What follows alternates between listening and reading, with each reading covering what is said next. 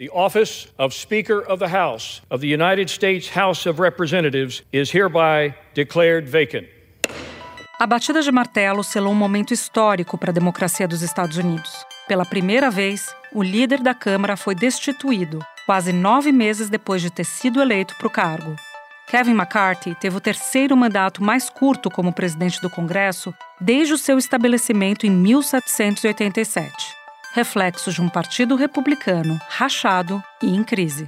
Os republicanos, que têm uma maioria estreita na Câmara, estão divididos. E foi um grupo de republicanos que boicotou o próprio líder e derrubou Kevin McCarthy. Tudo isso a menos de três meses do início do processo para definir quem serão os candidatos à presidência no ano que vem. Com o país submetido a pressões orçamentárias e instabilidade política. A agência de classificação de risco Fitch rebaixou a nota de crédito dos Estados Unidos, considerado o país mais seguro para investidores. É, a Fitch citou o aumento da dívida do governo e uma deterioração nos padrões de governança nas duas últimas décadas como fatores principais para esse rebaixamento. Um outro fator que foi levado em consideração é o risco de leve recessão econômica no final desse ano, início também de 2024. O presidente americano Joe Biden sancionou hoje o projeto de lei que estende o financiamento do governo por mais 45 dias, evitando uma paralisação dos serviços públicos. Sem o financiamento temporário sancionado por Biden, serviços não essenciais seriam paralisados e funcionários seriam dispensados até que fosse possível pagá-los. Agora, o cargo mais importante do Congresso americano está vago e uma nova eleição só deve acontecer a partir de 11 de outubro. Até lá, os dois partidos, republicano e democrata, devem escolher seus candidatos. Agora, sem liderança na Câmara, vários projetos de lei ficam pendentes. Não só um orçamento de longo prazo, como também mais ajuda à Ucrânia e subsídios agrícolas, por exemplo. Da redação do G1, eu sou Júlia do e o assunto hoje é o Congresso americano mergulhado no caos. O que levou à deposição inédita do presidente da Câmara dos Estados Unidos e quais os significados disso para Joe Biden, para Donald Trump e para a governabilidade da maior democracia do mundo. Neste episódio, eu converso com Carlos Poggio, professor do Departamento de Ciência Política do Berea College, no Kentucky, nos Estados Unidos. Quinta-feira, 5 de outubro. Carlos, quero começar te perguntando sobre o deputado republicano Kevin McCarthy. Ele enfrentou uma série de dificuldades para chegar à presidência da Câmara, foram 15 rodadas de votações, e isso por si só já explica a fragilidade dele no cargo. Sem dúvida nenhuma, ele já tinha uma situação bem frágil, que eu acho que deriva não apenas dessa dificuldade que ele teve para ser eleito dentro do próprio partido, mas vamos lembrar que nas eleições de meio de mandato de 2000 e 22, os republicanos conseguiram uma maioria na Câmara, mas uma maioria muito magra, né? uma maioria que não dava muito espaço, muita margem de manobra para os republicanos. E como a eleição do presidente da Câmara é feita pela maioria né, dos, do, dos votantes, eh, já aí os republicanos tinham uma dificuldade muito grande. Então, de alguma forma, já estava destinado a ser, eh, digamos, uma presidência bastante fragilizada. Ele nunca uniu a bancada republicana, que tem uma pequena maioria de apenas cinco votos na Câmara.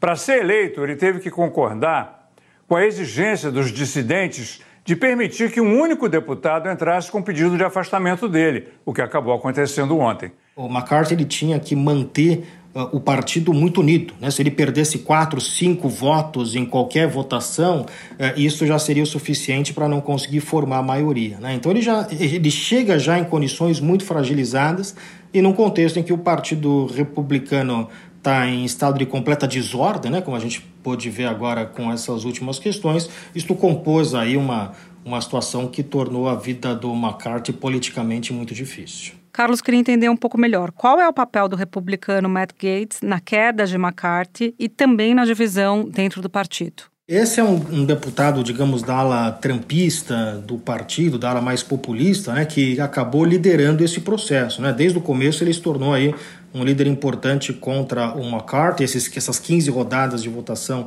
que você mencionou, muito deriva do fato de que foi o Gates que, uh, de alguma forma, pressionou né, por algumas concessões uh, ao McCarthy. Ele é, digamos assim, o líder uh, desta revolta né, contra o McCarthy. Foi uma vendeta pessoal do Gates quando os democratas controlavam a Câmara, abriram investigação sobre Gates na Comissão de Ética. Gates é acusado de muitas irregularidades, a mais grave: fazer sexo com menores e traficar jovens prostitutas. Gates queria que McCarthy encerrasse essa investigação, mas McCarthy se recusou, daí a vendetta. A gente precisa ter um contexto bem claro, né? Ele acabou uh, sendo removido do cargo uh, com apenas oito votos uh, contrários de republicanos, ou seja, por conta justamente dele ter essa maioria muito apertada no Congresso, ele não poderia perder esses oito votos, mas foram apenas oito indivíduos dentro do partido, nós estamos falando aí num contexto aí de mais de 200 deputados republicanos, mas apenas com esses oito você consegue, portanto, dado o fato de que há uma uma margem muito estreita aí de votos no Partido Republicano, uma maioria muito apertada, apenas com esses oito você consegue uh, este tipo de ação que o Gates conseguiu, uh, convencendo alguns dos seus colegas. Né? É importante acrescentar, Júlia, que tanto o Gates quanto alguns outros deputados que estão uh, que votaram contra o McCarthy, se você olhar o distrito que eles estão, são distritos fortemente republicanos, ou seja, são distritos em que é muito difícil um candidato democrata ser eleito. Né? Então, portanto, assim como a gente tem primárias para eleger o presidente, né, primárias do partido, também tem as primárias do partido para eleger deputado. Então, no fundo, o que esses indivíduos estão pensando é se posicionar dentro do partido, dos seus próprios distritos, que são folgadamente republicanos, uh, para se consolidar como uma figura dentro daquele, da, dos, seus, dos, seus, uh, dos seus próprios distritos. Né? E esse é o tipo de política que é o tipo de política que o Donald Trump tem feito de forma muito uh, bem sucedida, que é a política da atenção. Né? Ou seja, você não tem tanta preocupação com o resultado concreto das suas ações políticas, se isso leva à paralisação do governo, se isso leva a problemas, que, se, que assim seja, mas o importante é conseguir a atenção e conseguir que se falem nessas pessoas. E cá estamos nós falando desse deputado da Flórida, que de outra forma seria apenas um obscuro deputado uh, entre os 538 que compõem a Câmara dos Estados Unidos. Carlos, vamos dar um passo atrás e lembrar que o estopim dessa crise foi a aprovação de uma medida bipartidária de financiamento de órgãos federais, uma medida para evitar a paralisia do governo, chamado shutdown. Só que foi uma medida provisória e ela dura apenas 45 dias. Eu queria que você nos falasse quais as consequências do vácuo desse poder na Câmara, considerando que um novo presidente só deve ser escolhido a partir da semana que vem, e também nos falasse sobre a questão da governabilidade. Como é que fica a governabilidade no Congresso americano? É, isso nós já estamos numa situação, né, que inclusive uma das questões que levou à, retirada é, do McCarthy da presidência foi o fato que ele fechou um acordo com os democratas para não é, fechar o governo norte-americano, que aqui é chamado do shutdown, né? Você bloquear o funcionamento do governo americano porque o Congresso é incapaz de aprovar é, o, o, orçamento, né? Que mantém o governo funcionando. A última vez que um shutdown aconteceu foi em 2018, quando o então presidente Donald Trump tentou incluir no orçamento uma verba de 5 bilhões de dólares para construir um muro na fronteira com o México. E num contexto que, inclusive, uh, politicamente, atualmente, é muito favorável aos republicanos. Né? Os números de pesquisa que têm saído recentemente são todos muito ruins para o Joe Biden, tanto em termos de aprovação, tanto em termos, principalmente na questão econômica, né? tem saído números muito ruins de aprovação ao Joe Biden no que concerne a, a agenda econômica, é, e agora com essa questão no Congresso, isso pode de alguma forma desviar a atenção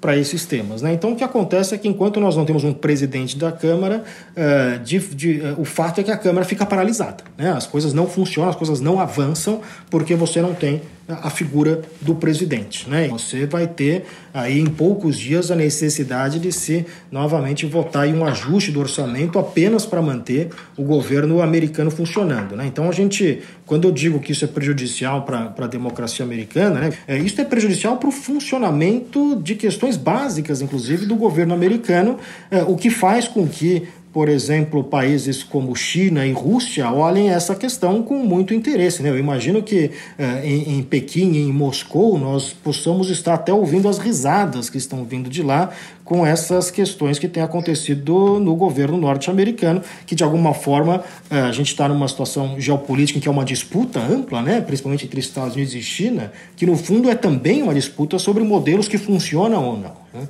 Então, se a gente começa a ver problemas no funcionamento do modelo político norte-americano, modelo democrático político norte-americano, é, isto dentro desse contexto de disputa também política com a China, que tem o seu próprio modelo político, fornece uma, uma alternativa ao, ao modelo norte-americano, eh, também acaba fragilizando um pouco a posição dos Estados Unidos no ambiente internacional nesse contexto. Veja você que o grande pecado do McCarthy foi ter trabalhado com os democratas. Né? Isso, para uma determinada ala do Partido Republicano, é o maior pecado possível. Né? Outros pecadinhos, ah, como, por exemplo, você estimular ah, a invasão do Congresso por uma horda de extremistas, isso pode ficar lá para trás, isso não é tanto um problema. Agora, se você resolve trabalhar com os democratas, aí de fato temos um problema muito grande. Ou seja, é claro que estou sendo irônico, mas isso mostra um pouco o espírito dentro do Partido Republicano e os problemas que nós temos hoje em dia, uh, que estão sendo criados né, pelo próprio Partido Republicano, uh, em termos do funcionamento interno desse partido, o que tem reflexo na sua pergunta, que é a questão da governabilidade do país. Né?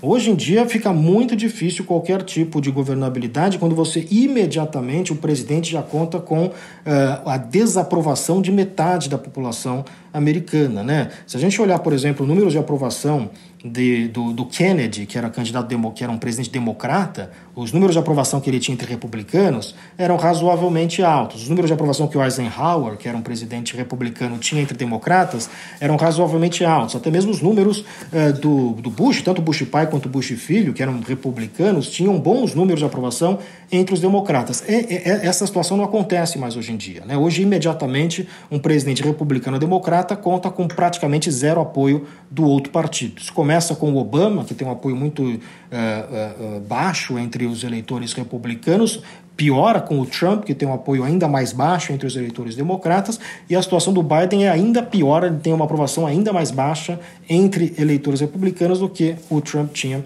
entre eleitores democratas. Veja que o Biden, é, apenas um reflexo desse processo de polarização, o Biden, no seu primeiro dia de governo, ele já é, teve uma deputada republicana que já pediu impeachment do Biden, no primeiro dia de governo. Né?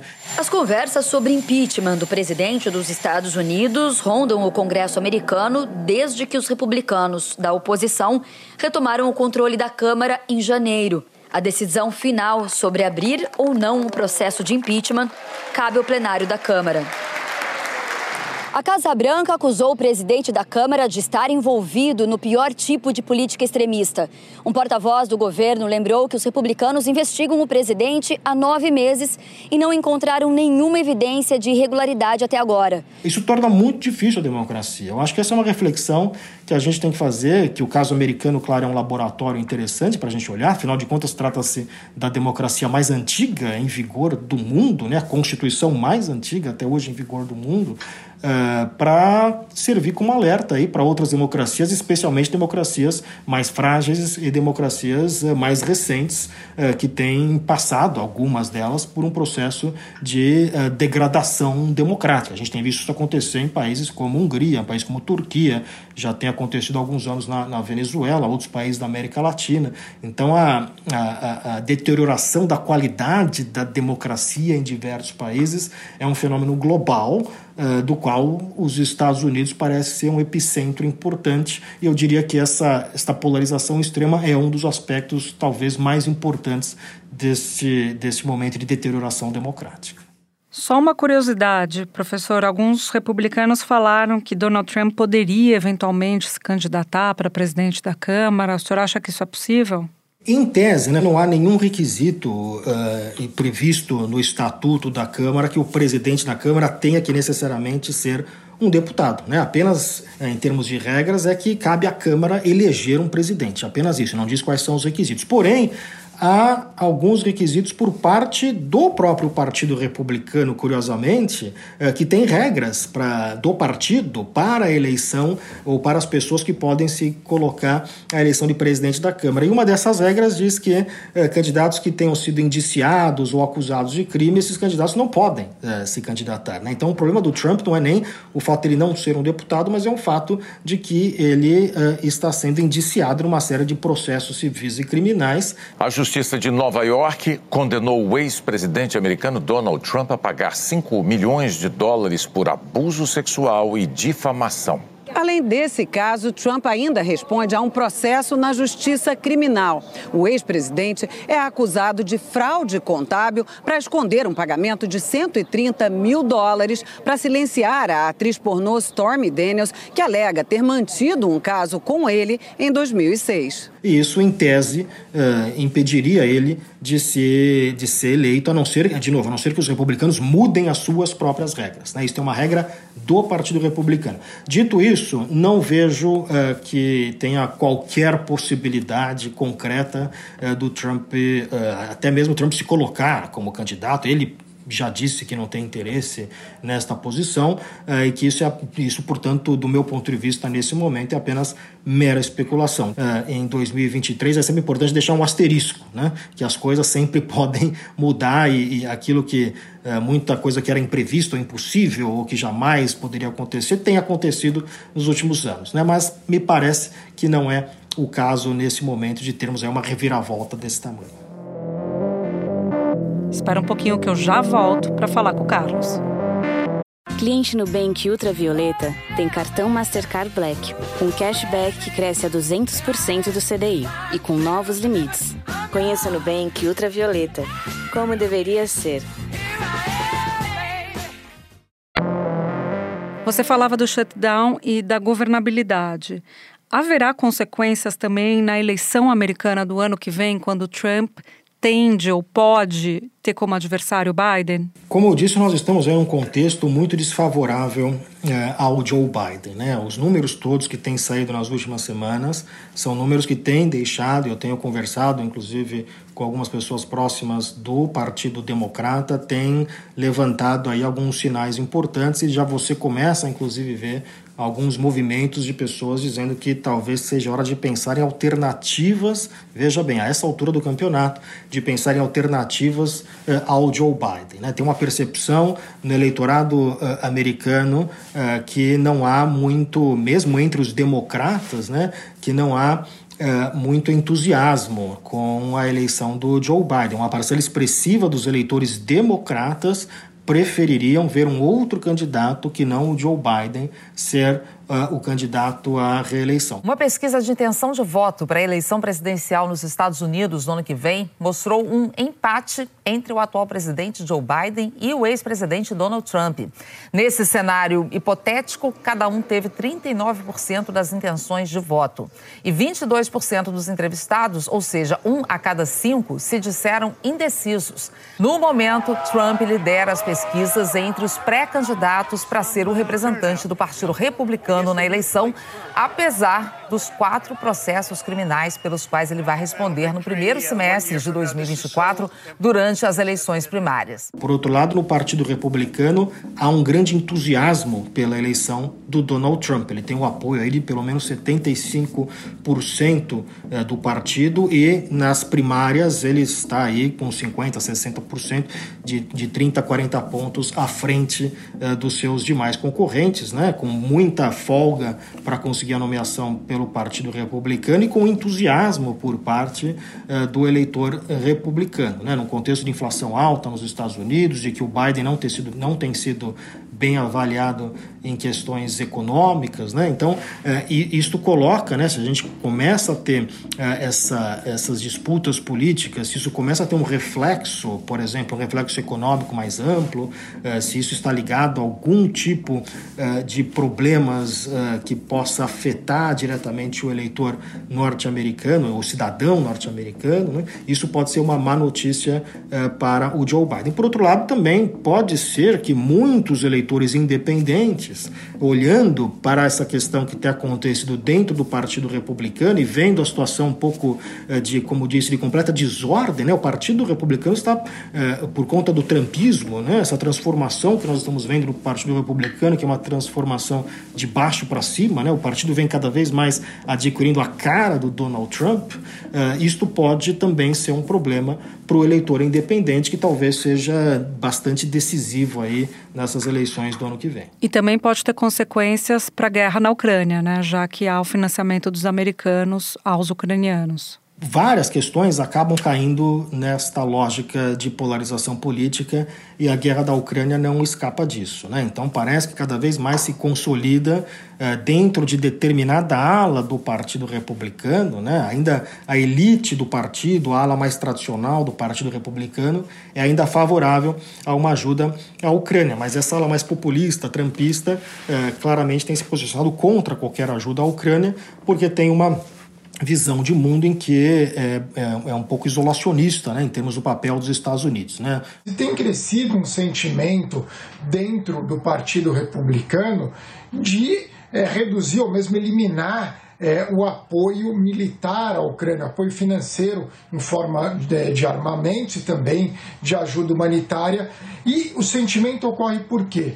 É, dentro do Partido Republicano, mas também do Partido Democrata, existe muito questionamento, com mais de 100 bilhões de dólares que os Estados Unidos já deram é, para os ucranianos. O discurso aqui é que os Estados Unidos devem se focar nas suas questões domésticas, que os Estados Unidos devem se focar na questão da fronteira com o México e não se preocupar com o que acontece lá longe na Ucrânia, uh, dando dinheiro para ajudar os ucranianos contra, contra os russos. É, essa é uma visão que tem se consolidado muito fortemente dentro do Partido Republicano, que cada vez mais as pesquisas de opinião têm indicado que a maioria dos republicanos, se você olhar as pesquisas de um ano para cá, você claramente enxerga aí uma tendência em que os republicanos cada vez mais reticentes uh, em apoiar a Ucrânia.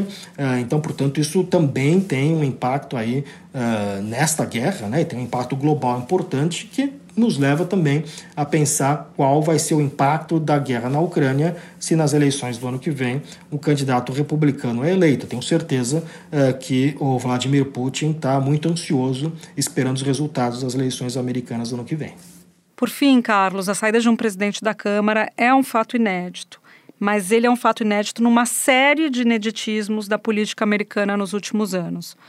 Pode falar um pouco sobre isso? É, uh, há algumas uh, regras escritas e não escritas né, quando a gente trata da eleição do presidente da Câmara. Né? Uma dessas regras não escritas é que uh, o, o presidente da Câmara é normalmente alguém que é uh, escolhido pelo partido que tem maioria no Congresso. Né? E normalmente é alguém que é um deputado. Né? Uh, dos 538 deputados, um deles será eleito o presidente da Câmara. Né? Então, uh, durante a história, a gente nunca teve esse tipo de votação que foi levada a cabo. Houve algumas vezes algumas ameaças, né? e isso acabou nas vezes que houve ameaça, fragilizando inclusive muitos desses presidentes, mas nunca houve de fato uma votação, ainda mais num período tão curto de tempo. Né? O McCarthy não chegou a completar um ano é, na presidência da Câmara é, e já foi, já recebeu esse voto aí que acabou tirando ele desta posição. Então, é, isso é mais uma das diversas questões que nós temos visto nos Estados Unidos que são inéditas. Né? A gente tem,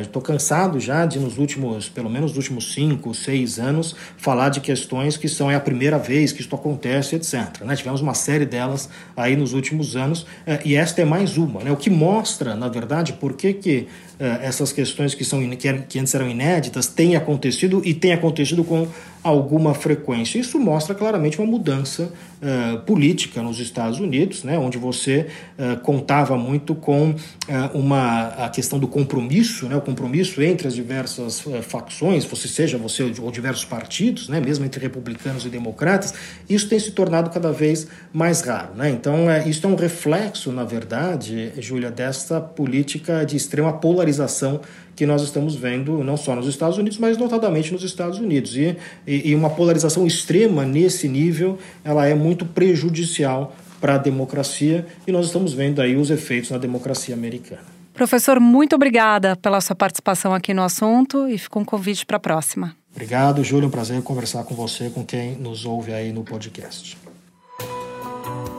Este foi o assunto, podcast diário disponível no G1, no Globoplay, no YouTube ou na plataforma de áudio preferida. Comigo na equipe do assunto estão Mônica Mariotti, Amanda Polato, Lorena Lara, Gabriel de Campos, Thiago Kazuroski, Luiz Felipe Silva, Etos Kleiter e Nayara Fernandes. Eu sou Júlia do e fico por aqui. Até o próximo assunto.